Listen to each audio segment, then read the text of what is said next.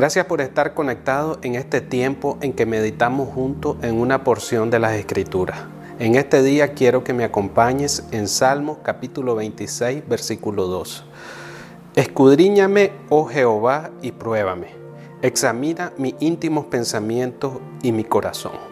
Este versículo me llevaba a reflexionar en una palabra que es muy importante para la vida de los cristianos, y es la palabra integridad. Cuando venimos a nuestro caminar con Cristo, comenzamos un proceso de perfección que cada día vamos volviéndonos más íntegros ante los ojos de Dios. Y la palabra integridad significa pureza original y sin contacto o contaminación con un mal o un daño.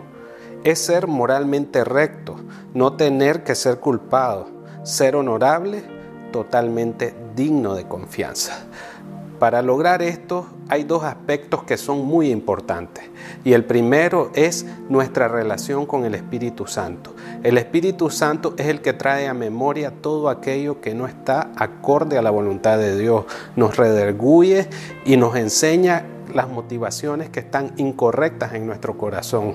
Por eso nosotros debemos de mantener esa comunión con Él para que podamos ir creciendo en esa integridad con el Señor. Otro segundo aspecto es nuestra lectura de las escrituras, nuestro crecimiento en ellas. Ellas mismas dicen, santifícanos en tu verdad, tu palabra es verdad. Cada día que nosotros vamos adentrándonos en la escritura, vamos creciendo y por lo tanto vamos conociendo el corazón de Dios para así nosotros poder estar en esa armonía perfecta con su voluntad. Por eso en este día yo te digo, aumenta tu relación con el Espíritu Santo. Estudia las escrituras, porque es algo que vale la pena.